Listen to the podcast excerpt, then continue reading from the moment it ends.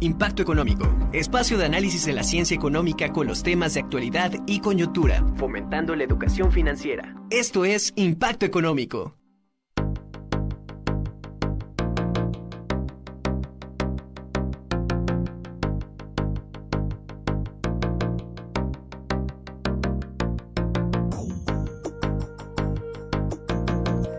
¿Cómo están? Muy buenas tardes. Un gusto estar con ustedes como todos los lunes en punto de las 12.30 del día, hablando de temas de interés para usted, pero sobre todo para su monedero, porque a todos nos interesa cuidar pues nuestros ingresos para poderlos gastar eficientemente y como siempre tenemos temas eh, muy, muy eh, debatibles, interesantes para aprender. Así que hoy no será la excepción porque vamos a hablar de cómo funcionan las tarjetas de débito y de crédito. Eh, comúnmente me preguntan, me hacen muchas preguntas al respecto y hoy los especialistas les van a dar los mejores consejos y tips para que ustedes puedan utilizar estos productos financieros de manera eficiente, de tal forma que puedan maximizar y optimizar este instrumento a su favor y no tengan complicaciones como cuestiones de endeudamiento. Eso es lo que menos queremos.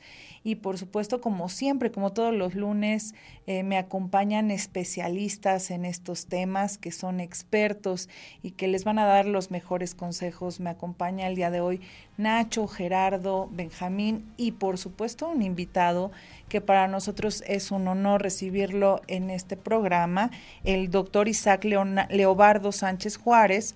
Él es profesor investigador de la Universidad Autónoma de Ciudad Juárez.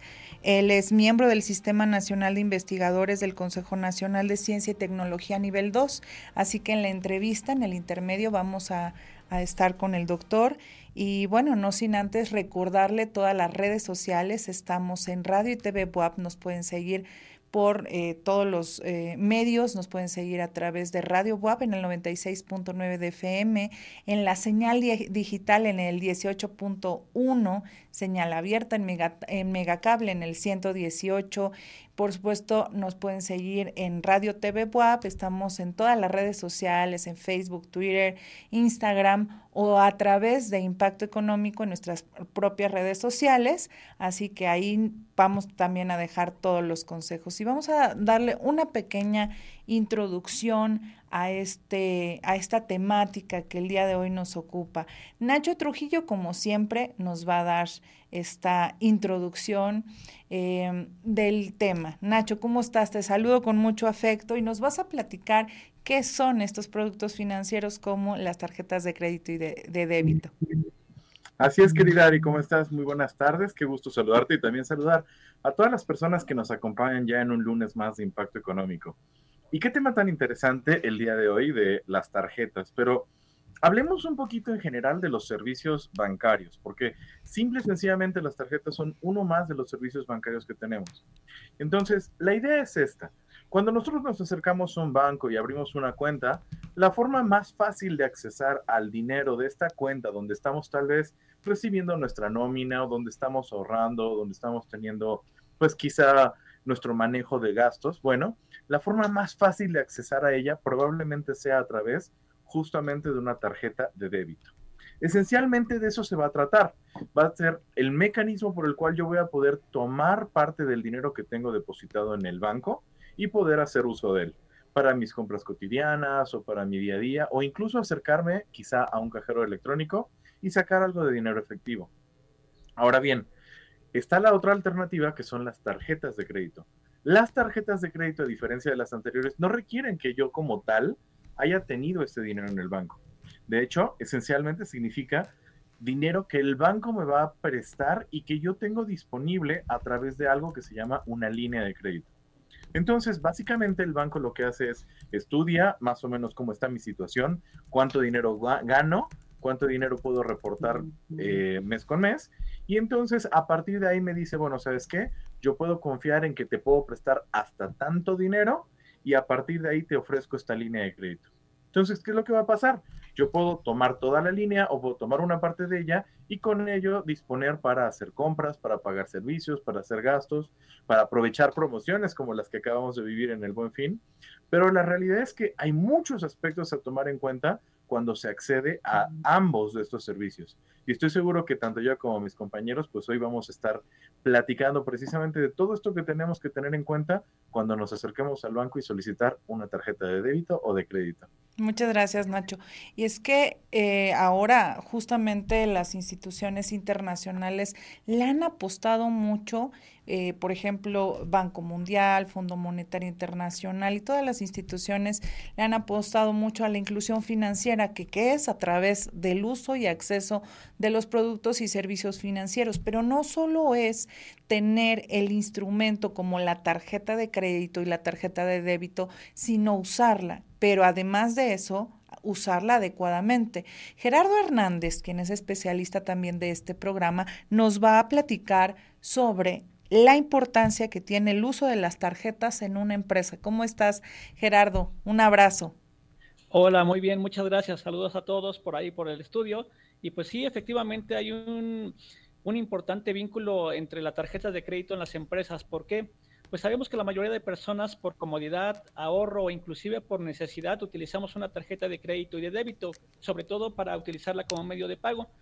Sin embargo, bueno, inclusive por temas de seguridad, ¿no? Mucha gente ya no, ya no le gusta cargar efectivo y por lo tanto hace ya, ya todo a través de la banca electrónica, que eso es muy importante porque los bancos cada vez pues eh, la hacen el uso de la tecnología para el bien de los usuarios. Sin embargo, hay que tomar en cuenta muchísimas situaciones para una empresa. Primero, por ejemplo, es una fuente de financiamiento, una tarjeta de crédito por medio del cual nos podemos hacer de activos, de inversiones, etcétera. Sin embargo, voy a ir un poquito más allá. Eh, nuestras autoridades fiscales cada vez exigen que, eh, que, los pagos que hagamos en una empresa sean por medio electrónico. Tenemos el caso de, las colegiaturas, por ejemplo, si yo quiero eh, deducir un, pago de colegiaturas de mis hijos, tengo que hacerlo por medio electrónico. Si yo quiero deducir gastos médicos o dentales, tengo que hacerlo por medio electrónico. Y bueno, eh, los usuarios también cada vez exigen que, nosotros tengamos, por supuesto, eh, tarjeta de crédito, de débito o, la terminal punto de venta para poder pagar. Es importante señalar esto porque eh, tenemos dos impuestos muy importantes en México, el impuesto sobre la renta y el IVA. Y ambos en su, de manera general se pagan por ganancias. Y entonces yo tengo que pagar con medio electrónico para que el, SAT sepa que estoy yo realizando ese gasto y entonces pueda disminuir mis, mis impuestos. Es cuanto, doctora, muy amable. Muchísimas gracias, como siempre, muy puntual en, tu tema. Y bueno, hay también, hablando de, este tema de las tarjetas de crédito, que pareciera que es una extensión de nuestro dinero, de nuestros ingresos, pero no lo, no lo es. El sobreendeudamiento, el exceso de gasto que supera nuestros ingresos. Benjamín Cabrera Balcázar, quien también es especialista de este programa, nos va a platicar al respecto. Benja, ¿cómo estás? Te saludo con mucho afecto. Gracias, doctora. Muy bien. Muy buenas tardes. y gracias aquí por el espacio. Pues sí, tenemos un sobreendeudamiento. Yo le llamo una pandemia que tenemos ahorita aquí en el país y en el mundo. La gente está endeudada con tarjetas de crédito causada por los sesgos psicoemocionales que hay con varias cuestiones a la hora de consumir, también causada por financiera. También tenemos un, tema de una presión social, ¿no? un consumismo, el que nos hace de alguna manera estarnos sobreendeudando, ¿no? comprometiendo nuestro futuro, inclusive a 18 meses sin intereses. El otro me decía una, una paciente, bueno, así les llamo a las personas que asesoro, ¿no? que vivía al día, le dije, felicidades, usted está al día. La mayoría de la gente está 18 meses por adelantado, tiene comprometido su futuro sus flujos de efectivo con respecto a pagos chiquitos, ¿no? Lo triste para cuestiones de consumo muy banales normalmente, o sea, no se da para inversiones, no se da para activos, se da para un consumo, un gasto bastante absurdo, ¿no? Ahorita vienen las trampas de los, del buen fin, bueno, ya pasó, meses sin intereses. Todo esto nos está generando una deuda tóxica, ¿no? Que nos envuelve en un ciclo y que no podemos salir por, también por una baja educación financiera y una baja, un bajo control de impulsos en, en, en nuestras personas en, en, general, ¿no? Si es una pandemia, yo siempre pongo el ejemplo de, si los que no han visto este, esta serie de Netflix de El juego del calamar, ¿no? Donde todos están endeudados y literalmente matan para ganar dinero. pareciera que es de horror y de ficción, pero bueno, ya en países como Corea, este, China y toda la gente está muy endeudada y está dispuesta a hacer. Y para allá vamos si no corregimos el, el barco en este momento a través de la educación financiera y de control de impulsos psicoemocionales. Excelente reflexión, porque además, efectivamente, este capitalismo nos ha hecho de verdad un consumo excesivo de comprar cosas que ni siquiera necesitamos y el calentamiento global en el que vivimos actualmente se debe precisamente al exceso de consumo. Y si estamos hablando de las tarjetas de crédito, también estas influyen a ese consumo excesivo. Muchas gracias, eh, maestro Benjamín. Vamos con Nacho Trujillo y nos va a comentar la perspectiva que tiene acerca de las tarjetas de débito y por qué no conviene usarlas. A ver, cuéntanos, Nacho. Así es, Ari. Las tarjetas de débito son un gran instrumento. Nos puede ayudar a acomodar muchas de nuestras ideas respecto a la forma en la que consumimos. Porque al fin y al cabo, pues deja un registro fidedigno de en qué estoy gastando, cuánto estoy gastando, cuándo estoy gastando. Pero la realidad es que probablemente no son uno de los mejores instrumentos financieros. Y me explico un poco con esta idea. Resulta que una tarjeta de débito pues es la línea directa de acceso a mi cuenta de banco. Entonces, todo lo que yo tengo en mi cuenta de banco pues es accesible a través de, ella. ¿Cuál es el gran problema? Si yo la pierdo, si me la clonan, si se hace algún fraude con ella, pues en automático se retira el dinero de mi cuenta y muy probablemente no va a haber una forma en la cual yo pueda, pues, protegerme ante esta clase de situaciones. Entonces, ¿cuál es la recomendación en esto? Bueno, quizá la, tarjeta de débito no va a ser el mejor instrumento para tus compras o tus consumos cotidianos. Esa muy probablemente te convendría tenerla guardada en tu casa todo el tiempo. Yo, de hecho, tiene más de 10 años que no cargo con mi tarjeta de débito en mi cartera. Siempre está guardada en un cajón en mi oficina y nunca la saco. ¿Por qué? Porque solamente la utilizo para accesar a mi banca en línea. Entonces, ¿qué pasa cuando yo quiero consumir? Bueno, para eso mejor utilizo la tarjeta de crédito que tiene un poco de respaldo de parte del banco. Entonces, ahí hay una gran ventaja y ya no es que se metan con mi dinero. Y la otra, existen tarjetas que se llaman de prepago, las cuales, pues funcionalmente también trabajan como una tarjeta de débito, pero la gran ventaja es que tú las fondeas con una cantidad de dinero. Entonces, digámoslo así, pensemos que yo me voy a gastar a lo largo de una semana mil pesos. Entonces, lo que hago es fondeo en mi tarjeta única y exclusivamente mil pesos y en el peor de los casos, lo máximo que llegaría a perder es ese dinero que yo fondeé. Entonces, es, una manera inteligente en la cual puedes pues, seguir trabajando con una eh, tarjeta que te permita llevar pues más o menos tu consumo controlado, pero que no te ponga en riesgo de dejarle a alguna persona en la calle toda la disposición de tu dinero si tú llegaras a perder o te llegaran a robar tu tarjeta de débito. Muy bien, muy buena idea, Nacho, me parece excelente. Entonces, eh, yo ahí le agregaría un detalle que, utilizo en los últimos tiempos. A mi tarjeta de, de crédito también le pongo un límite y eso se lo pongo a través de mi banca en línea. Entonces, por ejemplo, cuánto es lo que debes de gastar al día, ¿no? Como límite máximo. Entonces tú decides si son 100 pesos o son 10 mil pesos, pero entonces le pones como límite a través de tu banca en línea cuál es el consumo máximo. Y entonces ya te permite este, moverte sin ninguna preocupación con tu tarjeta de crédito. Entonces eso está excelente. Gracias, Nacho.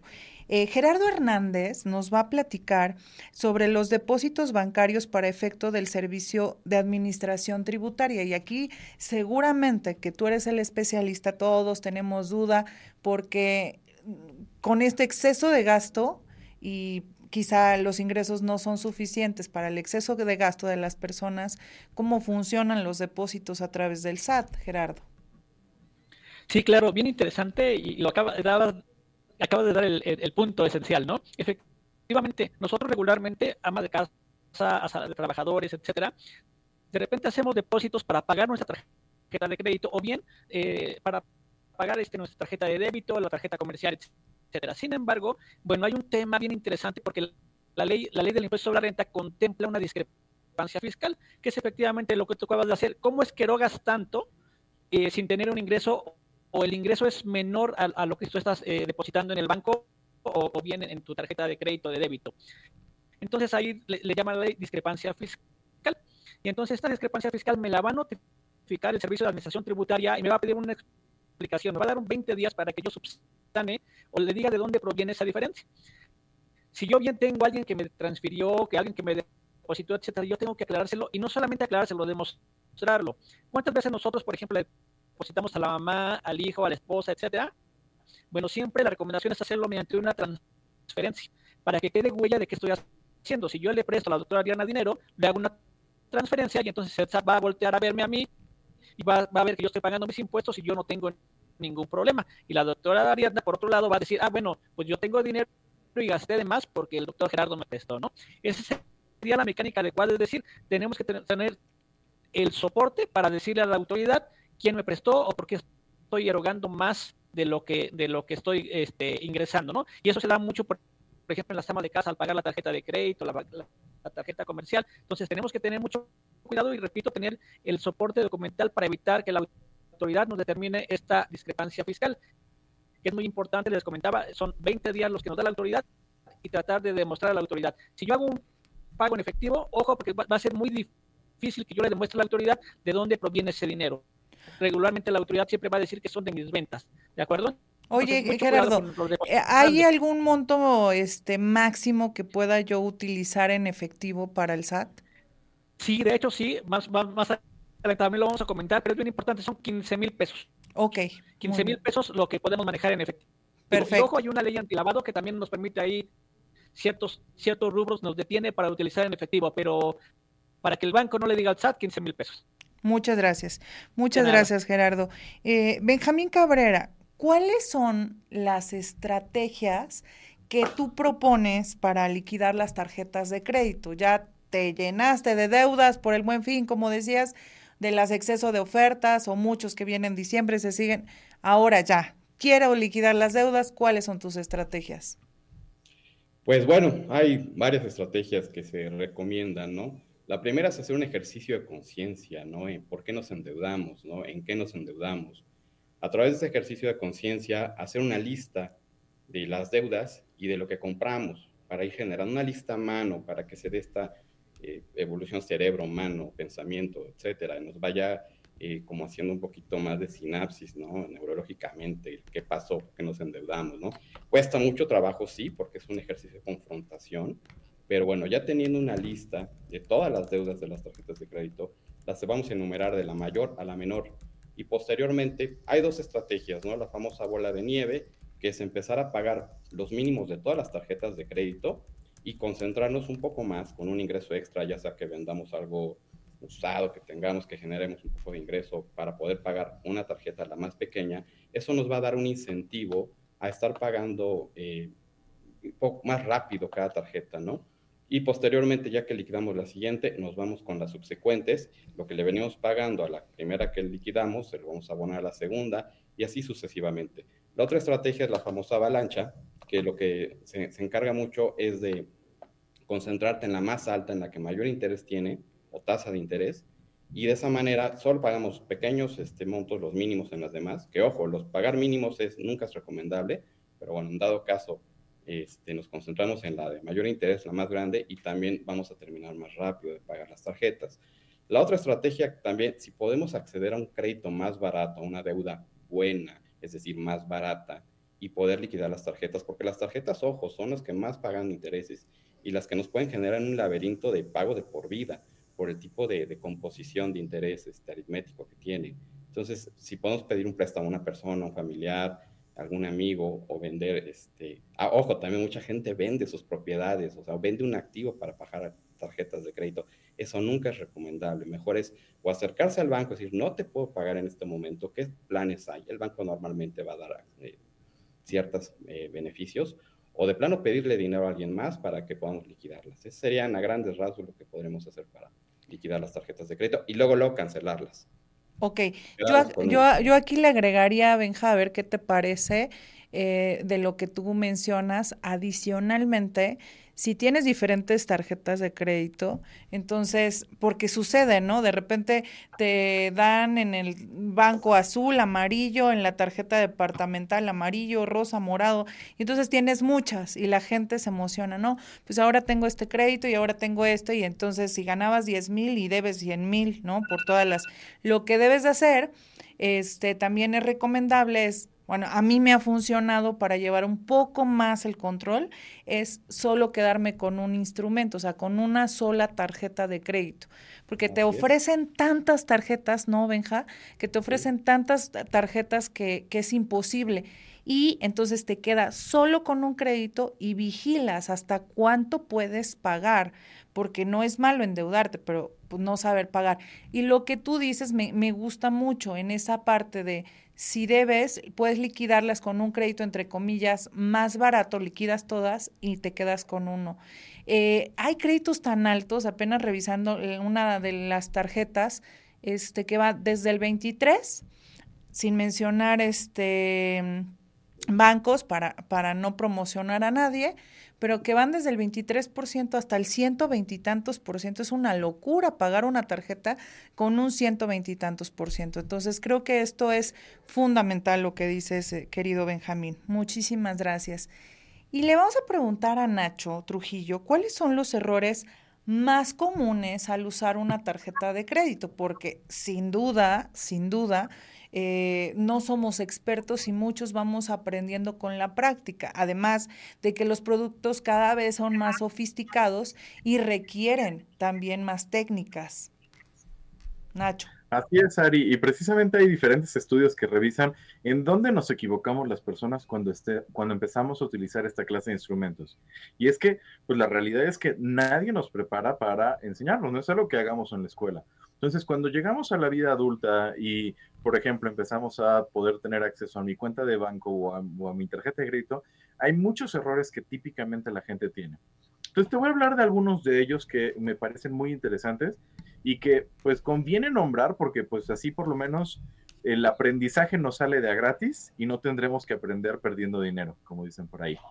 Entonces, hay uno que es eh, valiosísimo, pagar solamente el mínimo tus estados de cuenta van a tener diferentes cantidades y vas a notar que hay unas expresiones que dicen pago mínimo, que pues puede ser una cantidad que pareciera muy pequeña, y luego vas a ver otra que dice pago mínimo para no generar intereses o el saldo total. Esos tres datos te dicen cuánto le debes al banco esencialmente, pero la idea es esta.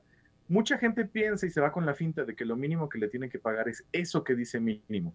El problema cuál es? Esa parte correspondería solamente a los intereses en dado caso de que yo no pagara nada. Y la situación es la siguiente. Si yo le doy ese pago al banco, pues realmente no le estoy reduciendo lo que le debo.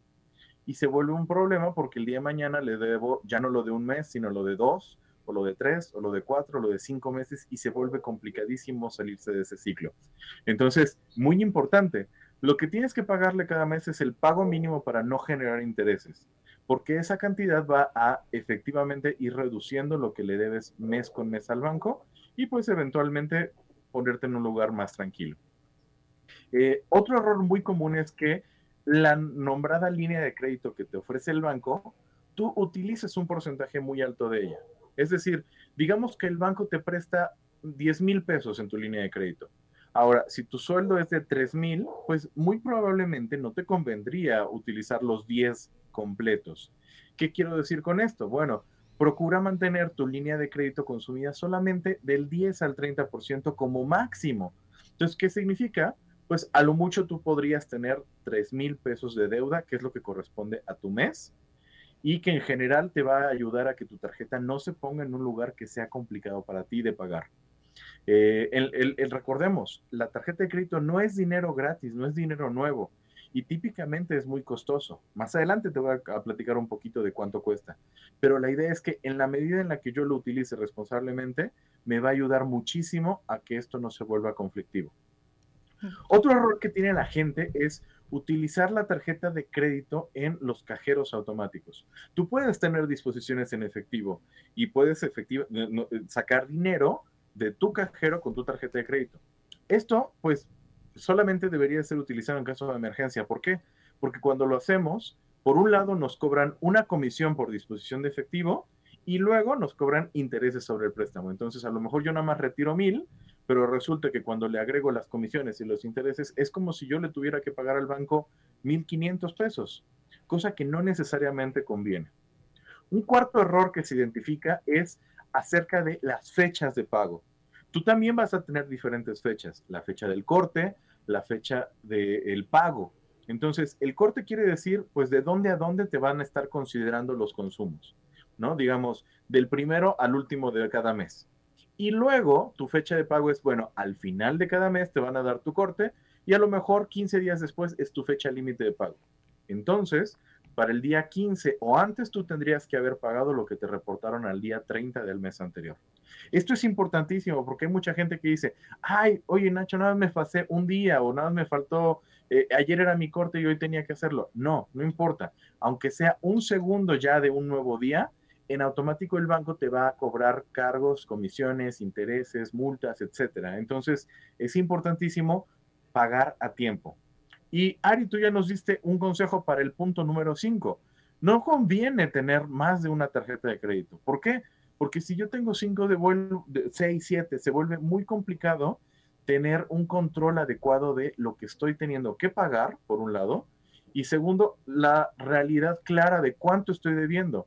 Porque a lo mejor en el banco 1 yo veo nada más 5 mil pesos, y en el banco 2 veo nada más 3 mil, y en el banco 3 veo 2000 y entonces yo pienso que tengo deudas pequeñas cuando en realidad lo que tengo verdaderamente es una deuda más grande. Entonces, estos son cinco puntos en donde típicamente las personas cometemos errores de cómo manejar nuestra tarjeta de crédito. Aquí las recomendaciones, préstales atención para que tú no tengas que aprender sobre la marcha y perder dinero en el proceso. Excelente, Nacho. Muchísimas gracias, como siempre.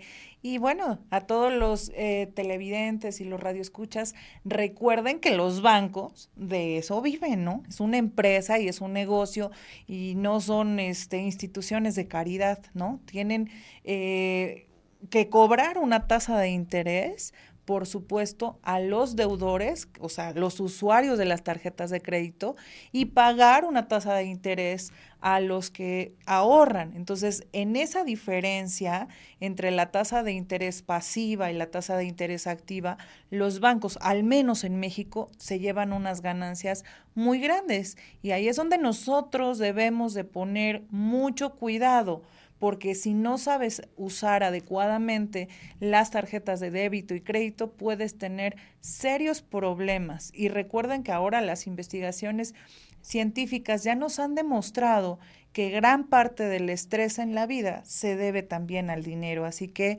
eh, estas han sido las primeras recomendaciones de los expertos.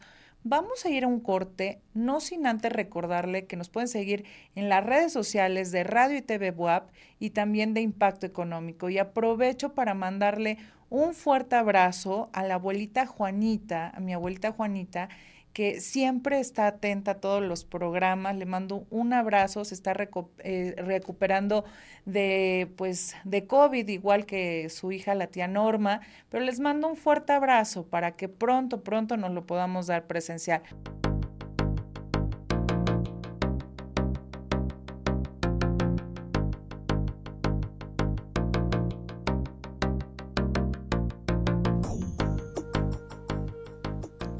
Están? Ya estamos de regreso aquí en Impacto Económico en el segundo bloque. Muy contenta y muy emocionada porque realmente escuchar a los expertos de, no, no desde la teoría, sino también sobre la práctica en el uso de las tarjetas de crédito y débito, siempre es eh, algo que nos retroalimenta a todos los usuarios, porque Impacto Económico está diseñado para todos los que nos escuchan a través de las vivencias diarias, pero siempre también con la técnica científica para que usted pueda tomar decisiones informadas, conscientes y en el día a día también. Eso es importante. Así que eh, seguimos con este grandioso tema de cómo funcionan las tarjetas de crédito y de débito. Eh, aprovecho antes de iniciar para mandarle un fuerte abrazo a Alejandra Mota Flores, quien hoy cumple años. Te mando un fuerte abrazo. Siempre nos sigue todos los lunes. Es nuestra eh, radio escucha y también nuestra seguidora de, de TV Buap. Así que un fuerte abrazo, que te la pases súper bonito en este tu día. Y ya continuando con, con esta celebración, seguimos y le damos la bienvenida a nuestro invitado, que es un invitado de súper lujo, el doctor Isaac Leobardo Sánchez Juárez quien es profesor investigador de la Universidad Autónoma de Ciudad Juárez, miembro del Sistema Nacional de Investigadores del Consejo Nacional de Ciencias y Tecnología nivel 2, miembro regular de la Academia Mexicana de las Ciencias. Doctor, ¿cómo estás? Te saludo, te mando un fuerte abrazo. Muchísimas gracias. Un abrazo también de vuelta, Ariadna. Gracias por la invitación a tu programa y un placer poder hablarles sobre este tema. He estado muy pendiente de los compañeros en relación a la consejería que han dado sobre tarjetas de crédito, tarjetas de débito. Y yo voy a insistir un poco en eso para la gente que nos está viendo, Ariadna. Adelante, por favor, cuéntanos tus eh, experiencias y sobre todo tus consejos de forma técnica eh, sobre el uso adecuado de estos instrumentos financieros. Adelante. Sí, Ariadna, mira, de entrada es un instrumento financiero, la tarjeta de crédito, que es eh, utilizado en una escala muy amplia por todos nosotros. En estricto sentido, no es otra cosa que contar con dinero para pagar todo nuestro consumo. Y es un dinero, por supuesto, que nos lo otorga una institución financiera normalmente un banco, pero también tiendas departamentales. Y bueno, estas eh, tarjetas de crédito, pues normalmente las conocemos en su forma plástica, pero ahorita ya están evolucionando y ya también las tenemos en dispositivos tecnológicos como el teléfono inteligente, donde ya no necesariamente tenemos que tener una tarjeta plástica, sino simplemente una aplicación. que acercando el teléfono a una terminal podemos hacer nuestros pagos y en ese sentido, las tarjetas de crédito contribuyen a reducir los costos de transacción, es decir, en términos simples, nos hacen la vida muchísimo más sencilla y podemos adquirir todo lo que necesitamos eh, en corto, de manera rápida, pero evidentemente conlleva muchas responsabilidades como las que se han estado platicando en el programa, porque tenemos que estar pendientes de nuestro saldo, tenemos que estar pendientes de los tiempos para hacer los pagos, ya sea los pagos totales o los pagos parciales. Y creo que lo más importante ahora con las tarjetas de crédito es estar pendiente de los fraudes, porque como sabemos, eh, se ha extendido el fraude, se ha extendido el abuso.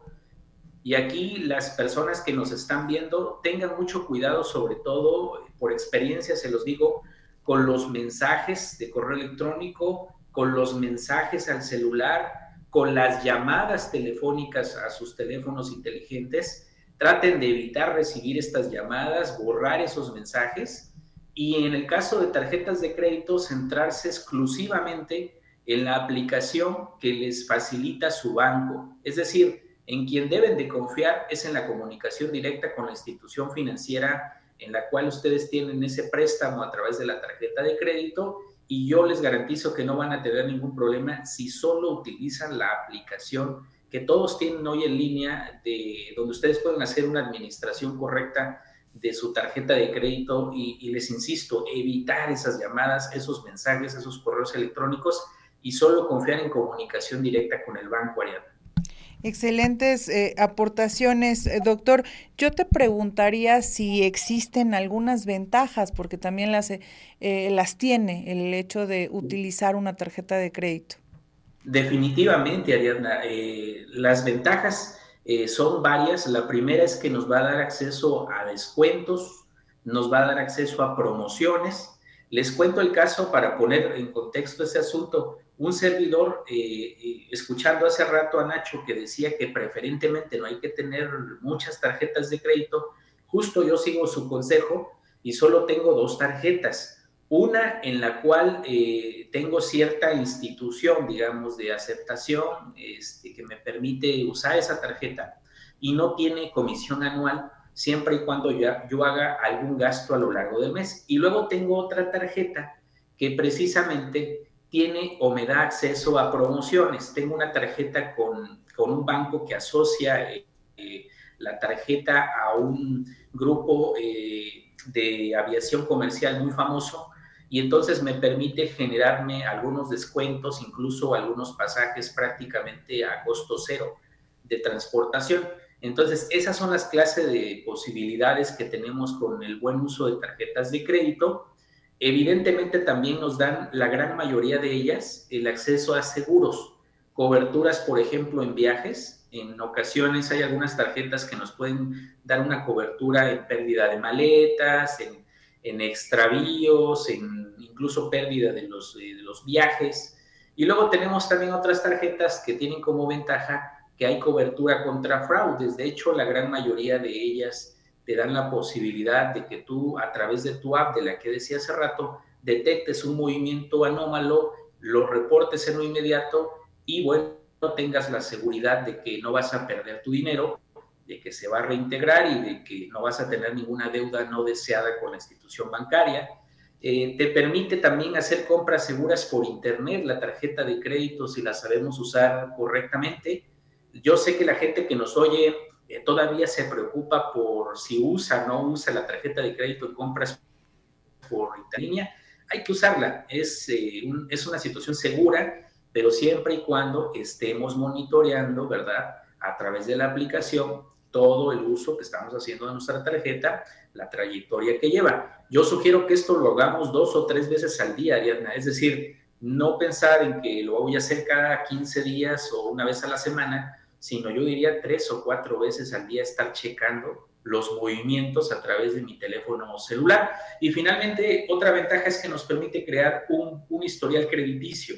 Esto es muy importante para los jóvenes que apenas van a comprar una casa o quieren adquirir un vehículo, pues lo van a hacer más fácilmente si desde jóvenes estuvieron utilizando desde muy jóvenes una tarjeta de crédito y estuvieron utilizándola correctamente, es decir, no quedándole a deber al banco, pagando los tiempos adecuados para generar un historial crediticio que hable bien de ellos y que le permita a la institución bancaria pues ofrecerle más préstamos.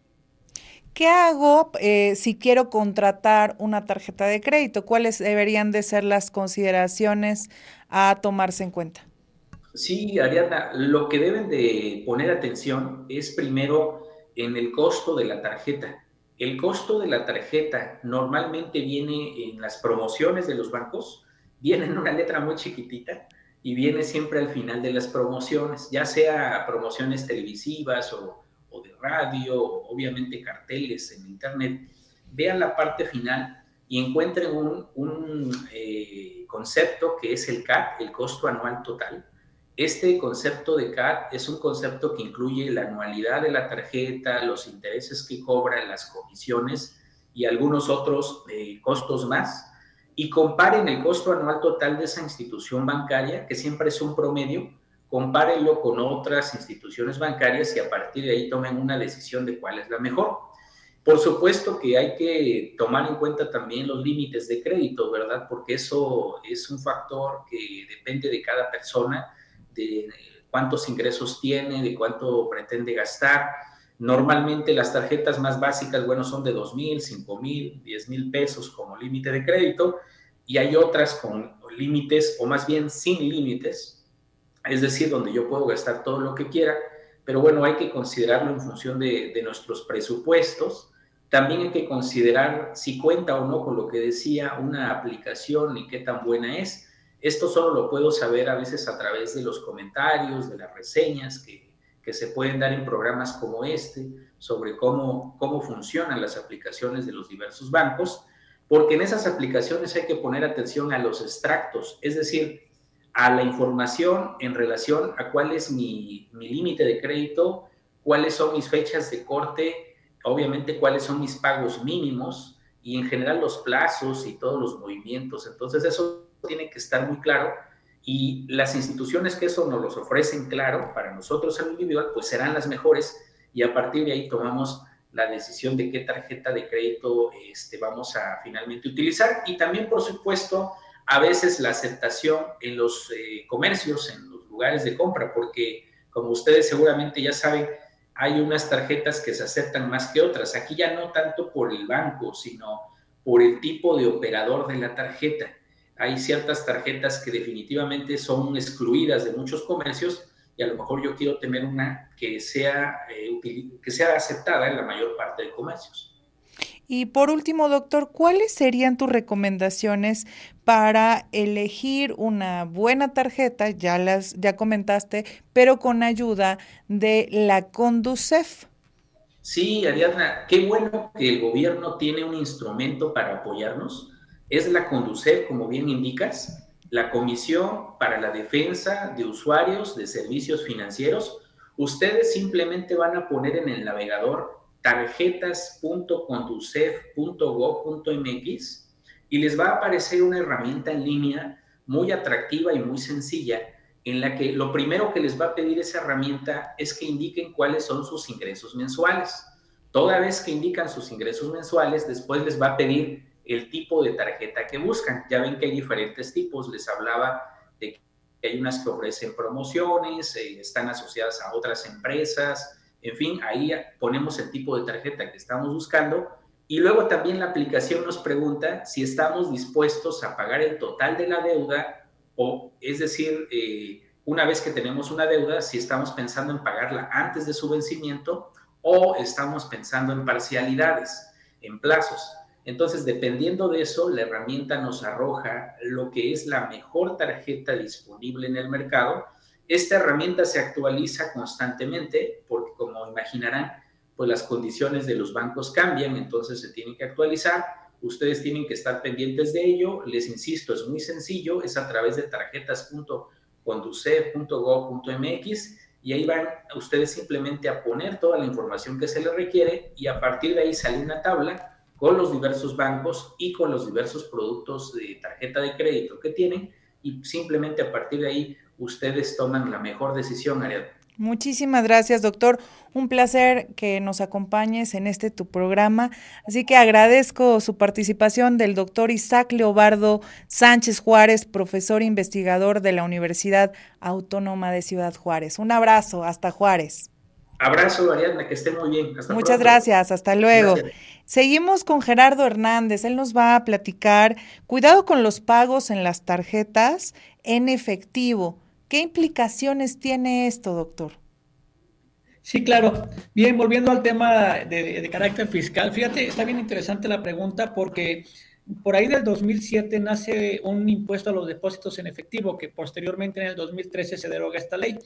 ¿De qué trataba ello? Bueno, si yo iba al banco y depositaba en efectivo 15 mil pesos, en un excedente de 15 mil pesos, el banco me recaudaba un 3% de impuesto y se lo entraba al SAT es decir, un castigo para el manejo de efectivo, eh, porque regularmente se supone o se presume que ese dinero no ha pagado impuesto. Entonces, a la hora que yo lo depositaba, lo bancarizaba, como se dice, entonces en ese momento se cobraba el, el impuesto, era un impuesto a los depósitos en efectivo. Se deroga, se deroga este impuesto en el 2013, como comentaba, y en el 2014 nace una obligación para el sistema financiero, en este caso específicamente los bancos. Entonces, al nacer esta obligación para los bancos, ahora el banco anualmente anualmente informa al SAT sobre los depósitos o aquella persona, mejor dicho, que haga depósitos en efectivo arriba de 15 mil pesos en una sola institución bancaria. Este, digamos, no es, no, no es tanto el problema. La situación es que hubo una reforma muy importante en el 2022, en este año 2022, donde aparentemente nos decían que, que era una nueva obligación para los bancos. No, sigue siendo esta, esta, esta obligación de, de informar al SAT sobre los depósitos en exceso de 15 mil pesos, sin embargo, ahora la obligación es de manera mensual. Entonces, ahora el banco, cada, cada vez que nosotros vayamos a depositar 15 mil pesos en efectivo, va a informar al Servicio de Administración Tributaria. ¿Para qué? Para que el SAT voltee a ver a sus registros y vea, a ver, el doctor Gerardo hizo un depósito en efectivo arriba de 15 mil, sí. Oye, primero, ¿está dado de alta al Registro Federal de Contribuyentes? Sí, ah, perfecto. Oye, ¿y cuánto, cuánto gana el doctor? porque si le alcanza por depositar eso en efectivo, entonces está bien, pero si no le alcanza, entonces sentamos nuevamente al tema de que nos va a cobrar un impuesto por esos excesos de depósitos en efectivo arriba de 15 mil pesos. Eh, por sí solo un, depósito en efectivo no causa impuesto, vamos a llamarlo de esa manera. Sin embargo, como comentamos en las cápsulas anteriores, yo tengo que demostrarle al SAT de dónde proviene ese dinero, si es de mis ventas o de dónde proviene para efecto de que cause o no cause el impuesto sobre la renta. Entonces, hay que tener mucho cuidado con el manejo de efectivo. Repito, 2022 no es, una, no es algo nuevo, simplemente ahora le dieron la facilidad al sistema financiero o a los bancos de realizar ahora el informe de manera mensual. Y derivado de ello, cuando la autoridad se da cuenta que si alguien hizo depósitos en efectivo y no está dado de alta o está suspendido en el registro federal de contribuyentes, le manda, le manda una notificación para decirle, oye, corrígete, paga tus impuestos correctamente a través de un documento, le llaman requerimiento, y entonces en ese momento se da el pago o se puede dar el pago del impuesto porque yo no he subsanado esa irregularidad. Es cuanto, doctora Ariadna. Muchísimas gracias. Esto, ojo, muchísimo cuidado porque también puede tener implicaciones muy importantes. Nacho Trujillo nos va a platicar sobre las tarjetas en tu buró de crédito. Regularmente escuchamos esta institución y nos da igual de miedo que el SAT, pero no hay que tenerle miedo, Nacho. Así es, Ari. Y ya hemos tenido esta plática en otros programas, pero no está de más recordar. Todos deberíamos estar en el buro de crédito. Esa es, esa es la realidad. El buro simple y sencillamente guarda información de cómo nos comportamos, de si somos una persona que cuando nos prestan dinero o cuando confían en nosotros, pues sabemos responder. Si nuestra palabra vale y nuestro compromiso se ve manifestado a través de pues lo que hacemos con los servicios de telefonía, de internet, de cable, lo que hacemos con algún crédito para la casa o para un automóvil y también lo que hacemos con las tarjetas de crédito. Entonces, la manera en la que nosotros estemos trabajando con nuestras tarjetas de crédito va a impactar hacia nuestro buro de crédito. Ahora, esto tiene dos vertientes. Puede ser que lo haga para bien o que lo haga para mal. Ya hace un momento el doctor Isaac nos comentaba acerca de las ventajas de manejar bien tu tarjeta de crédito. Si tú pagas a tiempo, si tú vas liquidando tus deudas, si tú no, no, le, no, no te excedes en tu línea de crédito, si tú pagas completo, entonces todo eso le va a dar información al buro de crédito para saber que tú eres una persona llamémoslo así, de palomita, una persona que tiene el compromiso bien claro y entonces que cumple con sus obligaciones, para que entonces el día de mañana, cuando quieras un crédito más grande, para comprar una casa más grande, para comprar un terreno, para iniciar tu propio negocio, bueno, probablemente al banco donde te acerques al solicitar ese préstamo, le va a convenir saber que tú eres una persona cumplidora, para que entonces te preste más dinero o tal vez te preste en mejores condiciones, como lo puede ser a lo largo de más tiempo o con una tasa de interés más baja. Entonces, ¿qué pasa con esto? Tu reputación crediticia es algo que se construye día a día, cumpliendo con tu palabra. En la medida en la que tú, con tu tarjeta de crédito y los demás servicios que tengas contratados, cumplas, van a ayudar a que tu calificación crediticia mejore y que la gente, pues, de alguna forma te conozca o no previamente, confíe más en ti y te preste en mejores condiciones. O aprovecha todas y cada una de las recomendaciones que hemos estado dándote, porque eso te va a llevar justamente a una mejor calificación y pues un poquito más cerca de cumplir tus metas, tus objetivos y tus sueños. Muchas gracias, Nacho. Y hablando de esta reputación crediticia, y muchos utilizamos el crédito como un apalancamiento, ¿cómo hacerlo de forma adecuada? Benjamín Cabrera nos lo va a comentar. Gracias, Ari. Pues sí, el apalancamiento habla de eso, ¿no? De ayudarnos de un extra, una palanca, perdón, una palanca financiera, es el apalancamiento que nos presta dinero para hacer algo más, crecer más, como lo decía el doctor este, Nacho, el doctor Isaac pues si vas conservando tu historial, vas a acceder a créditos mayores, ¿no? Pero es importante. Eh, ¿Para qué nos puede servir? Eh, yo le recomiendo a las personas que a veces asesoro a los emprendedores, emprendedores, que lo utilicen como para financiar en sus herramientas de trabajo, ¿no? Una computadora, una cámara, en fin, cuando son pagos hacia, sin intereses, herramienta que se pague, ¿no? Que se vayan pagando sola esta deuda, ¿no? El, otra herramienta que utilizo también como apalancamiento es para comprar inventario. Sí y solo si se eh, pague dentro de este mes y medio que nos dan de gracia las tarjetas. Es decir, si compramos justo al día después del corte, vamos a poder tener eh, todo un mes y medio después para poder liquidar. Entonces, si puedo hacer una compraventa de algo y lo voy a liquidar antes del mes y medio, también lo puedo utilizar como, como un apalancamiento en casos de, de inventario, ¿no? Eh, aquí básicamente es eso, que la utilicemos para consumir, consumir artículos que generen valor, ¿no? ya sea inventario o una herramienta de trabajo.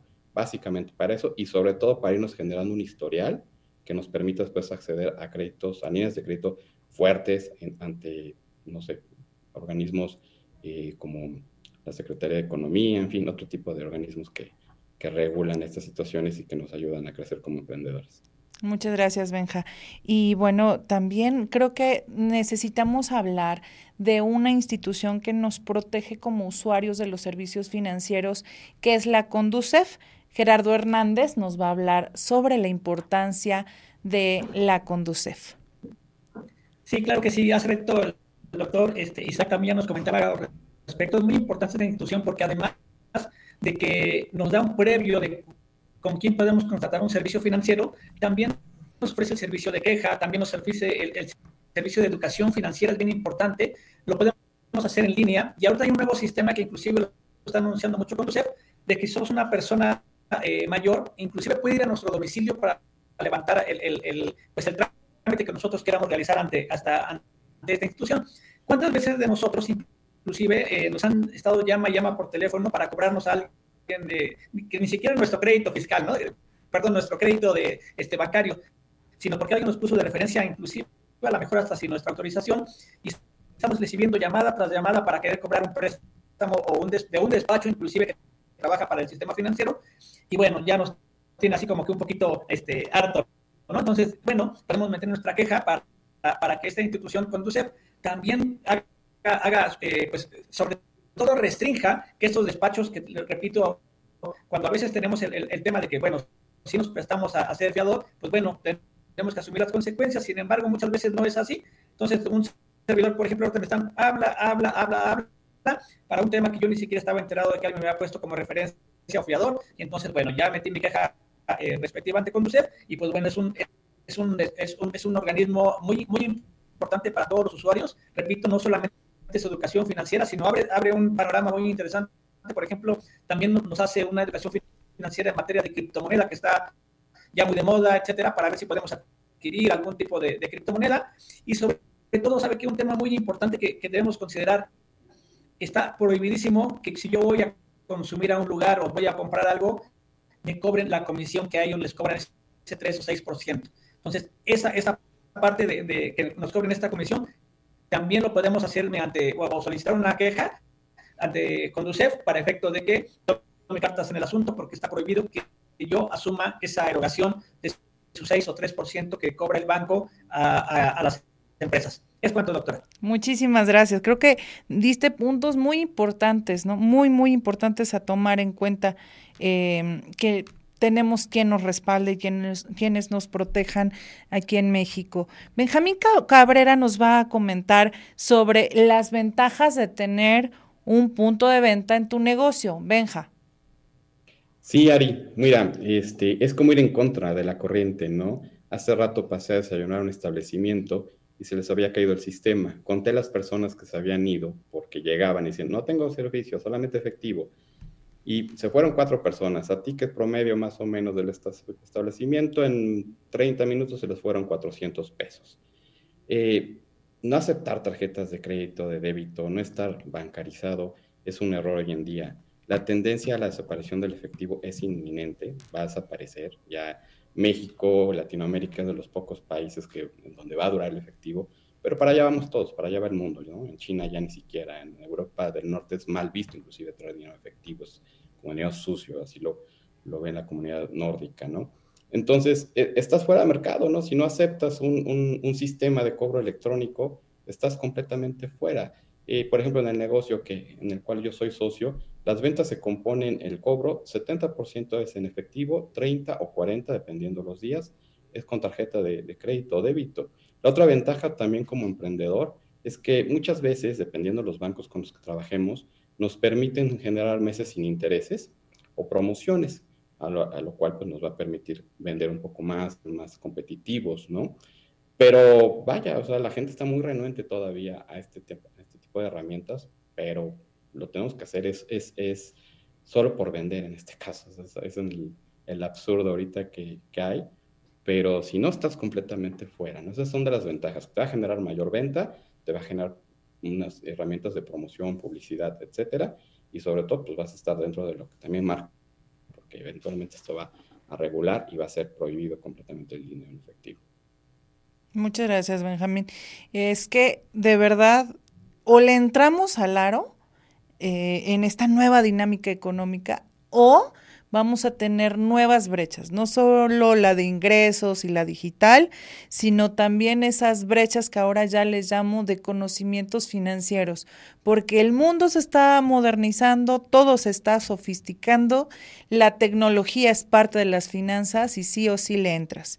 Y bueno, ya estamos prácticamente cerrando el programa, tenemos muchos temas adicionales que comentarles, pero ya no nos da eh, el tiempo. Sin embargo, les recordamos que en todas las redes sociales de Impacto Económico, por Facebook, por Twitter, por Instagram, siempre estamos subiendo información de interés para usted, para su familia, en el cuidado de algo que también es muy importante, el dinero. Así que tomémoslo en consideración, amemos el dinero, como parte de nosotros, no le tengamos como repudio, sino también cariño, y utilicémoslo de, de, forma adecuada, beneficiándonos a nosotros mismos y a los y a quienes están a nuestro alrededor. Así que eh, sin duda creo que este programa ha sido muy benéfico para todos y les dejamos más información en nuestras redes sociales y nos escuchamos el próximo lunes en más de Impacto Económico. Soy Ariadna Hernández Rivera y agradezco como siempre a todos ustedes